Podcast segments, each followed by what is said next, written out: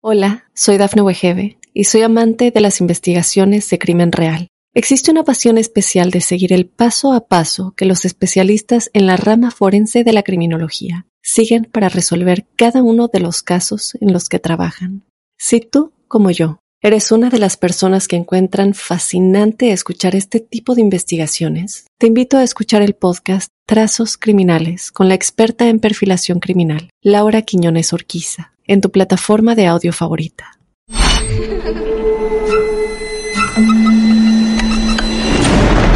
Los seres vacíos nos observan. Hasta hoy se registran muchos reportes de actividad paranormal en él. Veo cosas que no puedo explicar. Hay alguien sentado en esa silla. Está aquí.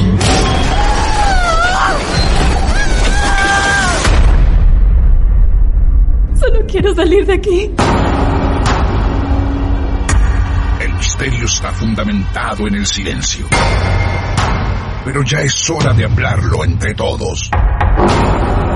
Esto es Hay alguien en la casa. Martes de Misterio. Es divertido asustarse a veces, ¿no?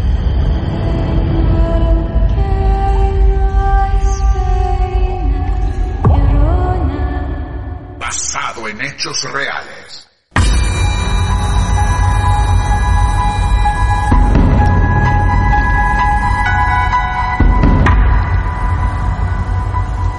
Señoras y señores, estamos aquí. Qué bueno, otra vez en vivo. ¿Cómo extrañaba esto? Quiero decirte, Pepo, que no te extrañé tanto a vos como a los martes de misterio. Vuelven las historias, algunas del mundo, como solemos hacer, y otras de Mar del Plata. En la ciudad de Mar del Plata. En el caso de hoy tenemos a la protagonista aquí en vivo. Paula, buenas tardes, ¿cómo estás? Buenas tardes, Martín. ¿Cómo andas, Pepo, bien? ¿Cómo están? Muy bien, muy bien. Gracias por la invitación. Feliz de estar acá. Lo logré. Lo Llegué. logró. Llegué Paula- por mis propios medios. Hace algunas semanas, Paula me dice, tengo algo para contar. Y cuando te dicen así, a uno, uno se pone feliz, porque dice, qué bueno, qué bueno. Y tiró así dos o tres líneas sobre su historia, y eso llevó a que la historia de hoy la llamemos Veneno. Veneno. Los martes de misterio nos siguen presentando casos inéditos después de tres años. A ver, Paula, Bueno, la historia esta se remonta cuando vos tenías cuántos años? 22. 22. En ah, el 2002. 2002. 2002. Esto ocurrió Sí. en Mar del Plata. Esto ocurrió, como bien vos decías, Sí. acá a la vuelta prácticamente, en la casa de mi familia. Ah. Estamos acá cerquita. Uh, No, acá no cerca. ¿Viste acá? Sí, sí, cerquita. Acá Así que todo puede estar dando Pepo. vueltas, ¿viste Sí. cómo es esto? Pepo, acá. Quédate, Pepo.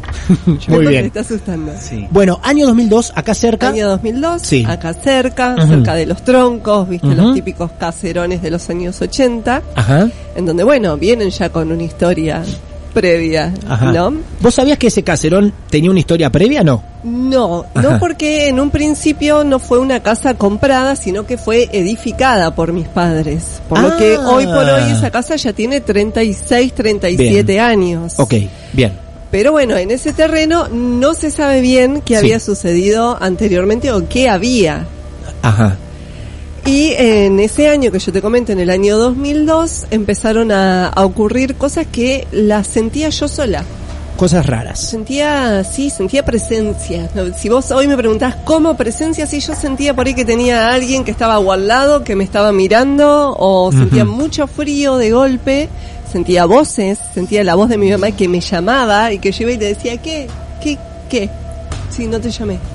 Y, y era Paula y la Sí. voz de mi mamá gritándome o la voz de alguna hermana diciéndome como particularmente me llamaban. Claro. Entonces yo iba y ya te digo, no nadie me había llamado.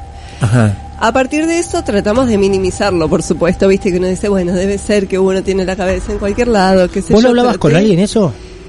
Y en ese momento lo hablé en terapia, imagínate lo que... ¿En serio me Sí, decís? Sí, pero... pero... con tu familia no le decías a, a- a tus hermanas, a tu mamá, diciéndole, Sí. che, me están pasando estas cosas.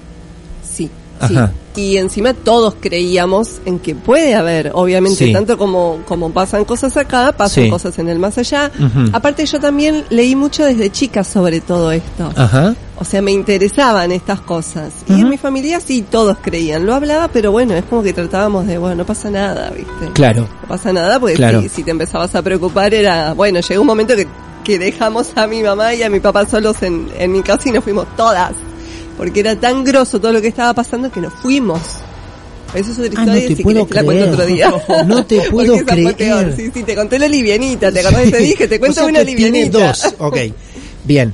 Entonces, es una casa que fue construida por tus viejos hace 30 años. Exacto. La casa, más o menos para que el que esté escuchando se dé una idea. Eh, es una casa grande, ¿cuántas habitaciones? Y tiene seis habitaciones, Ah. tres pisos. Claro. Eh, sí, sí, es, es grande, tiene pasillos grandes.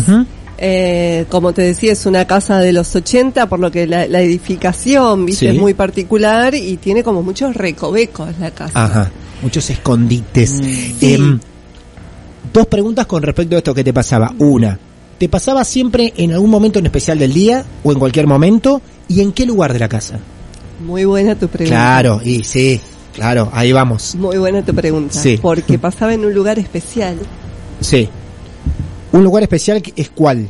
Un lugar especial que a mí me daba miedo. No sé si estoy Sí. bien, Martín. Sí, sí, sí, tranquila, Bien, no hay problema. Sí, sí, sí, sí. Un lugar especial que yo cada vez que pasaba me daba terror, me daba pánico, que era el, el living Sí. en un sector en donde yo lo veía y algo feo me transmitía.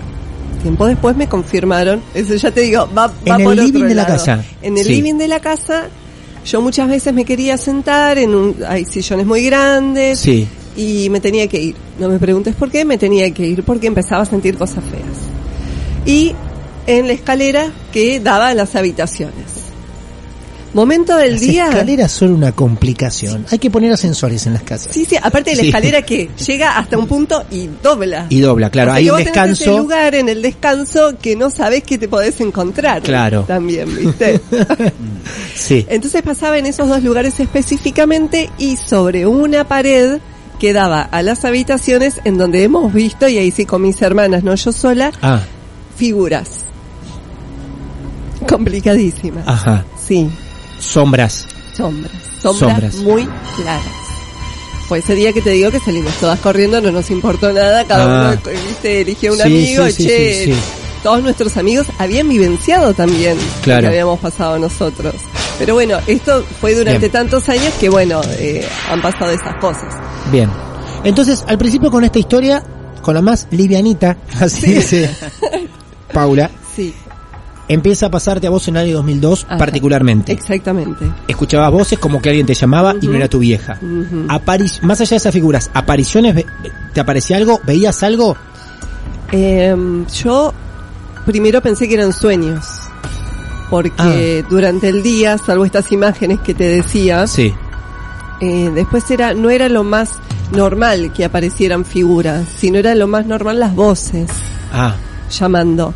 Pero yo lo veía en sueño y, y todo lo, lo, lo relacionaba con un sueño. Obviamente se lo comento a mi psicólogo en ese momento y me dijo, te voy a recetar unas pastillitas. Ah, no me lo olvido así. más, te Ah, juro. sí.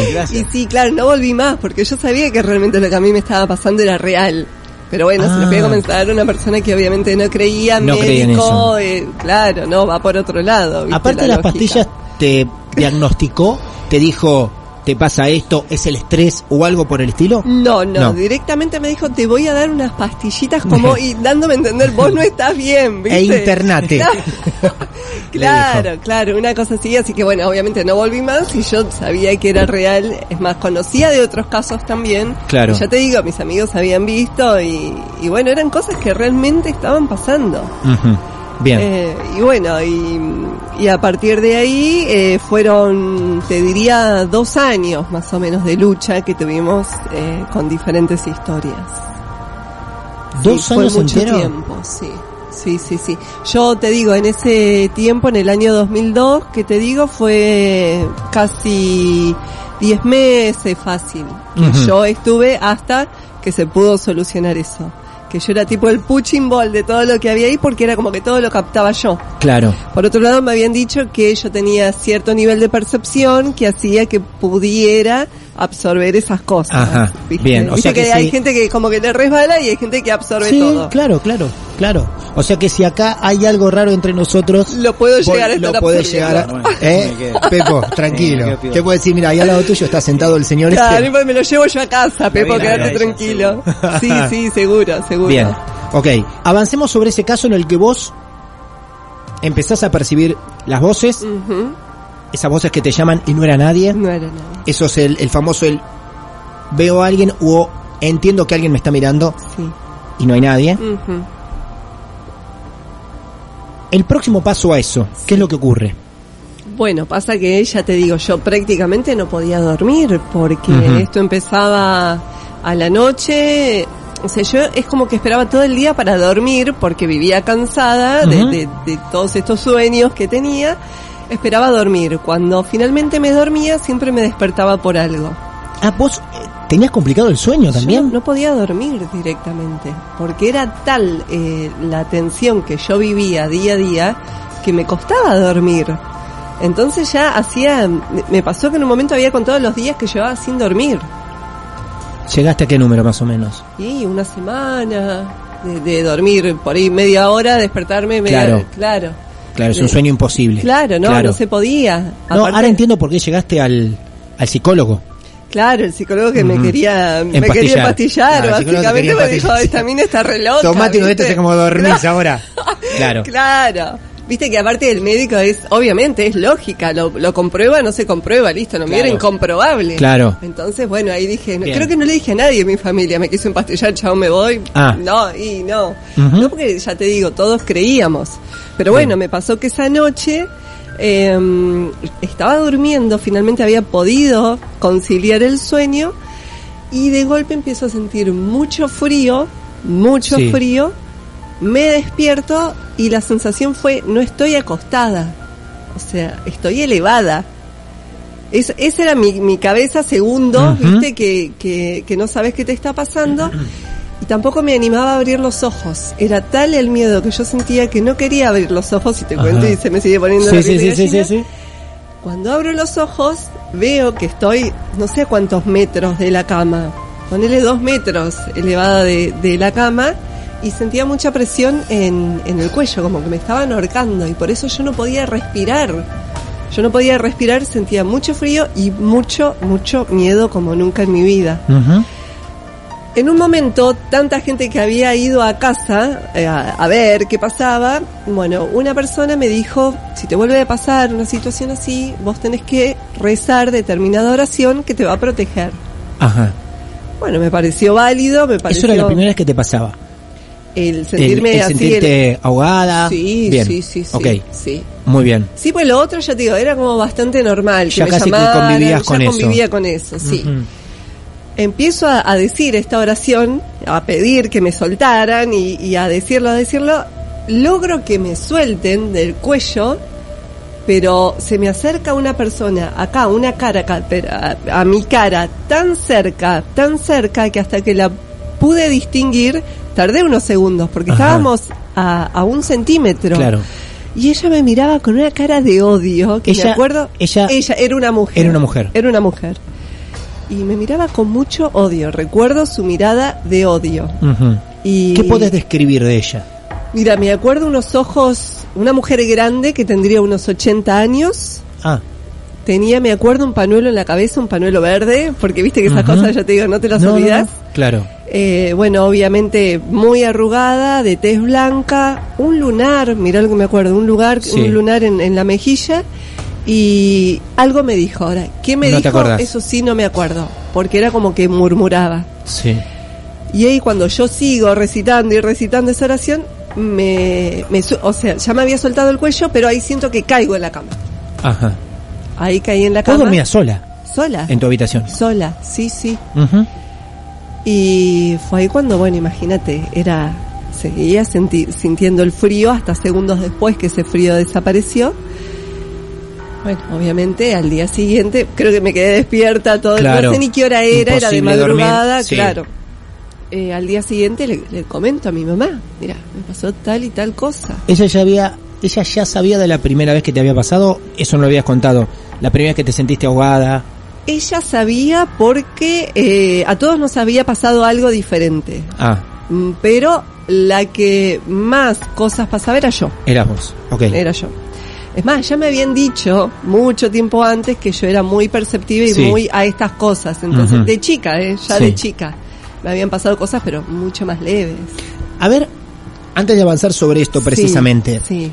¿tu mamá qué, qué- cuál era la reacción más inmediata? Y mira, a mi mamá le había pasado algo de chica. Ajá. Algo parecido de chica.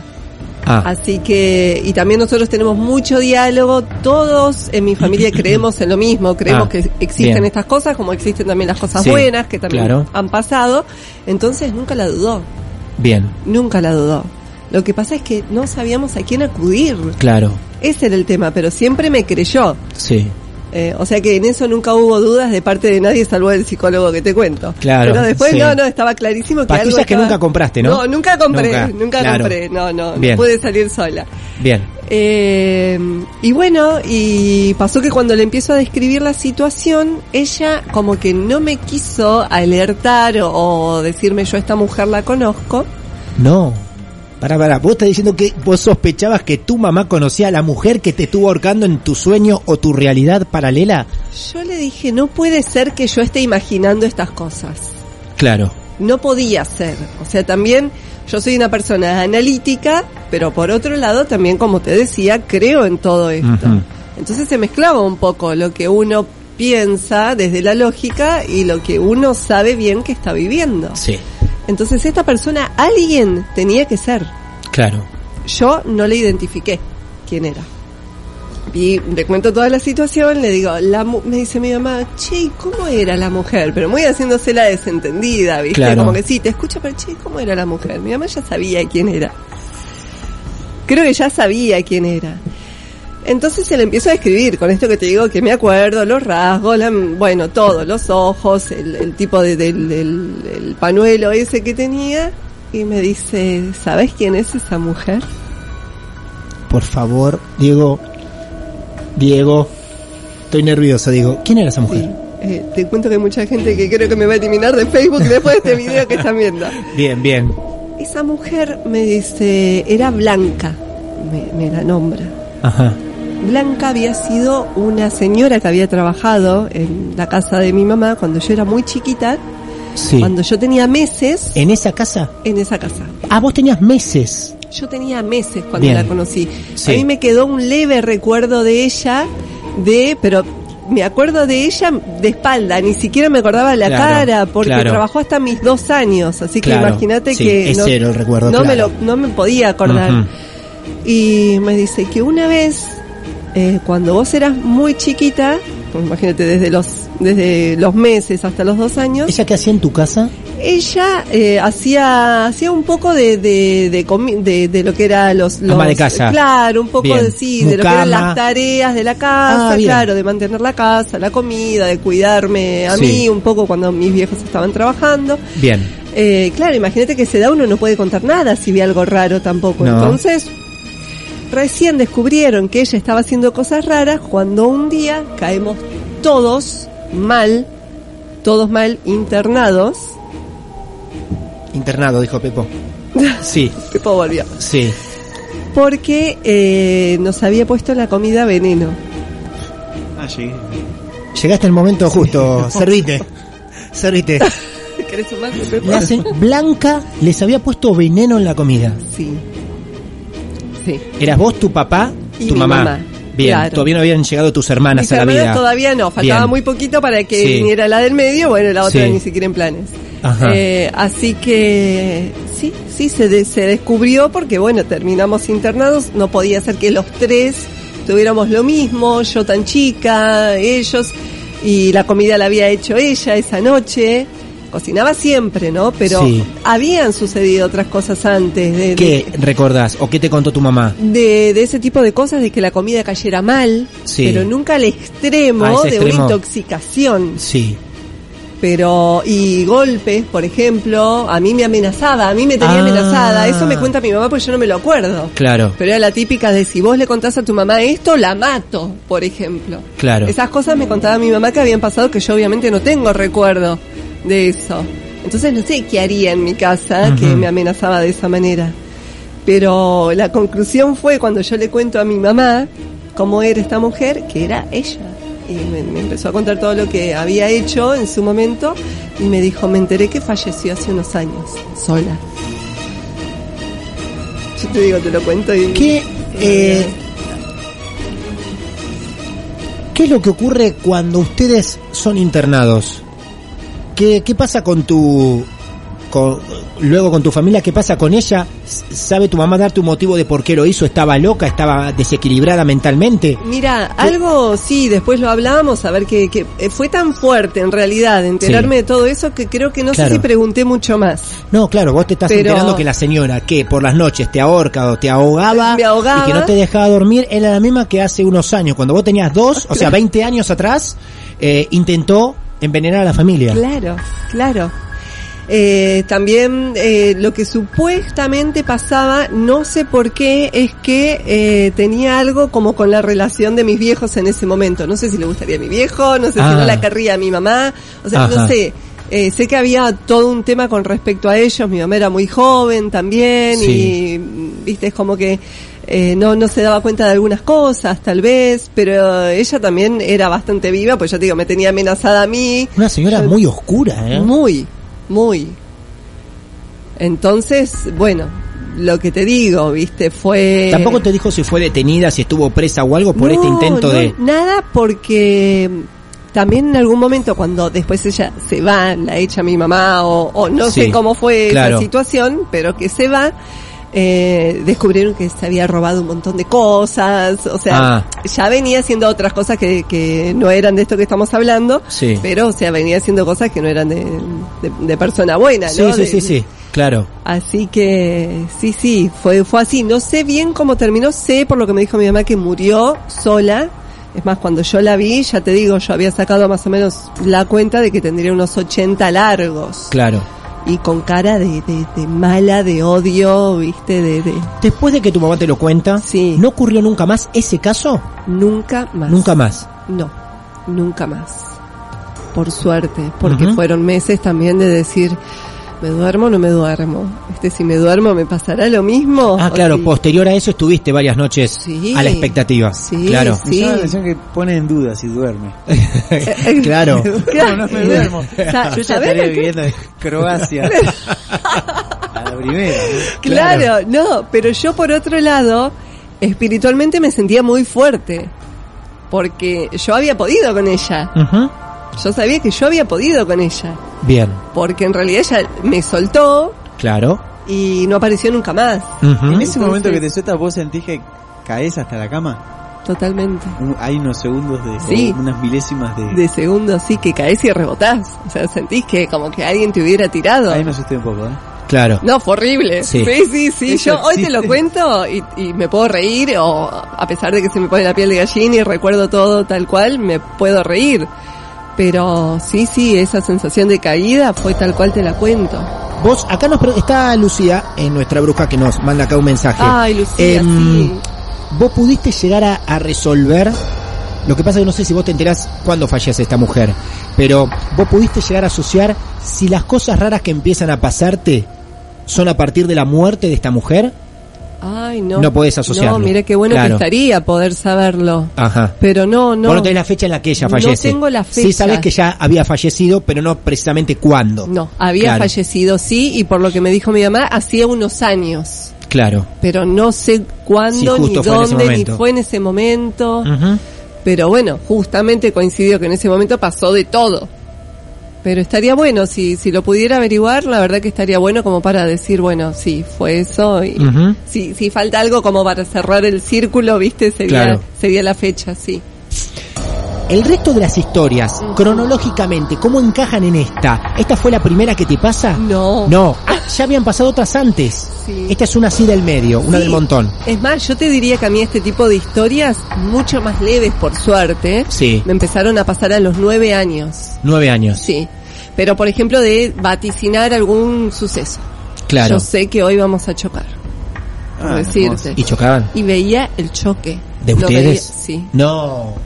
Sí. Y después pasaba. Y pasaba. Claro. Pero yo a esa edad sí no me animaba a decírselo a nadie, porque Claro. era como muy decir, che, eh, me pasó con mi abuelita que se sintió culpable toda la vida, porque yo no, yo le decía, no, no viaje, te, te cuento esto Sí, sí, así sí, sí. repito, no viajemos porque, eh, ¿cómo decirle tengo un mal presentimiento o tengo Sí. algo raro? Porque ni siquiera sabía lo que era presentimiento, tal vez, era algo Claro. que yo sentía a los 8 o 9 años. Y ver el choque perfecto Claro. en el momento vernos a nosotras dos y que horas después sucediera eso. Entonces veía sucesos que iban a pasar. Pero después las cosas así grosas nos empezaron a pasar, si no, esto fue en el medio, ponele de todo lo que te cuento. Pasaron muchas cosas antes. Paula, nosotros primero, en nombre de los oyentes que gustan de estas historias, te súper agradecemos que hayas venido a contar esto. A veces, no sé a vos precisamente, pero a veces a muchos le cuesta contarlo, decir, uy, no sé, voy a pasar como loca, como loco. Pero acá totalmente. todos nos preparamos para escuchar y para entender al que viene. Sí. Por eso a veces cuando vienen, y como dice Paula, se me pone la piel de gallina, está bueno verlo porque la están viviendo, la Sí, historia que están contando, así que eso está buenísimo. Sí, no, ¿Eh? yo les agradezco a ustedes porque sí, es verdad que uno puede pensar, oh, me va a tildar de loca. Sí. Pero es tan simple como que si existe el bien, existe el mal. Es así de simple, no hay mucha vuelta. Entonces estas cosas pasan, Claro. pueden pasar y depende también mucho de lo que yo decía, la fuerza espiritual de cada uno o de tal vez recurrir a la persona indicada. Nosotros hemos pasado por muchas personas que no nos pudieron ayudar en ese momento y después sí. Y sí, depende creo que de, de cada uno el poder salir o, o ya creo que hoy por hoy el que te tilda de, de loca o de eh, es porque porque está trazando un poco. Creo que tenemos que estar más avanzados ya Bien. hoy por hoy a lo que pasa. Muy bien, Muchas gracias, Paula. chicos. Gracias Señoras y señores, este ha sido otro gran martes de misterio en vivo. Viene en formato podcast. Martes de Misterio. Está aquí. Hola, soy Dafne Wegebe y soy amante de las investigaciones de crimen real. Existe una pasión especial de seguir el paso a paso que los especialistas en la rama forense de la criminología siguen para resolver cada uno de los casos en los que trabajan. Si tú, como yo, eres una de las personas que encuentran fascinante escuchar este tipo de investigaciones, te invito a escuchar el podcast Trazos Criminales con la experta en perfilación criminal, Laura Quiñones Orquiza, en tu plataforma de audio favorita.